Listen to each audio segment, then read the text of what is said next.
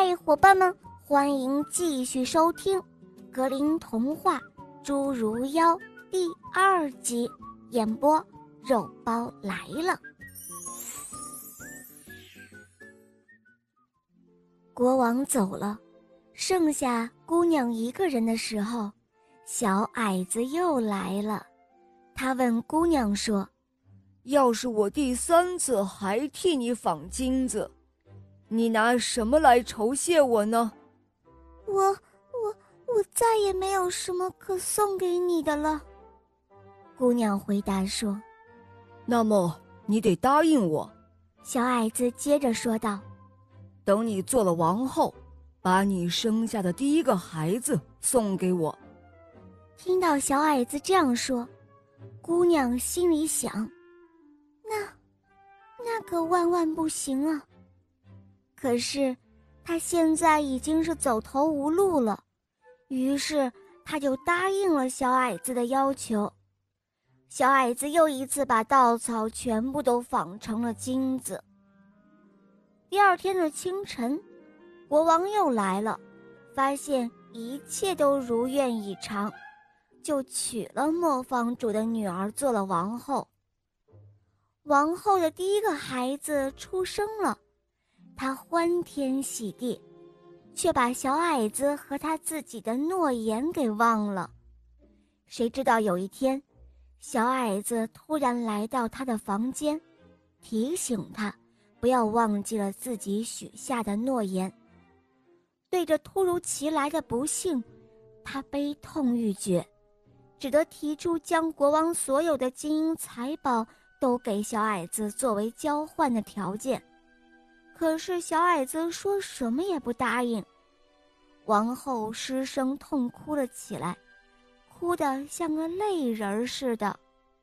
小矮子见了，心也就软了下来，对他说道：“这样吧，我给你三天时间，要是你在这三天之内能够说出我的名字，你就把这孩子留下。”于是。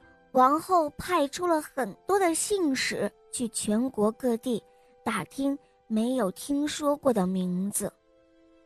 第二天，小矮子又来了，他就开始把所有记得起来的名字都说了出来，什么迪姆斯啦，呃，本杰明啦，简罗米啦，等等等等。可是小矮子每听一个都说：“我不叫这个。”又过了一天。王后把听到过的滑稽的名字都说了出来，什么罗拳腿啦、小罗锅啦、八字脚啦，诸如此类的。可是小矮子每听一个，还是说我不叫这个。到了第三天，有个信使回来说，我正在上山的时候，发现森林中有一个小棚子。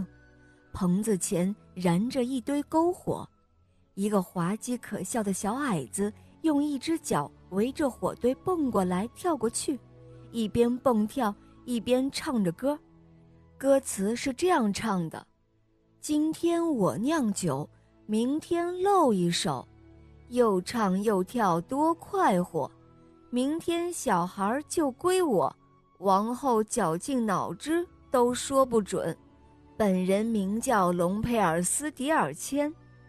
王后听了之后，高兴地跳了起来。过了一会儿，小矮子又来了，进门便问：“王后，我叫什么名字啊？”王后回答说：“你是不是叫约翰呢？”“不对。”“那你是不是叫汤姆呢？”“也不对。”“哦。”也许你叫龙佩尔斯蒂尔谦吧？哼，肯定是巫婆告诉你的，肯定是巫婆告诉你的。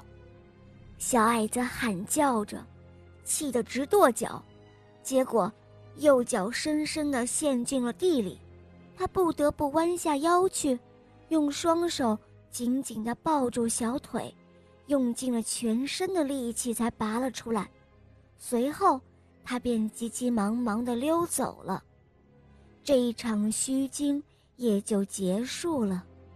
大伙儿于是开怀大笑，王后后来再也没有见到过他。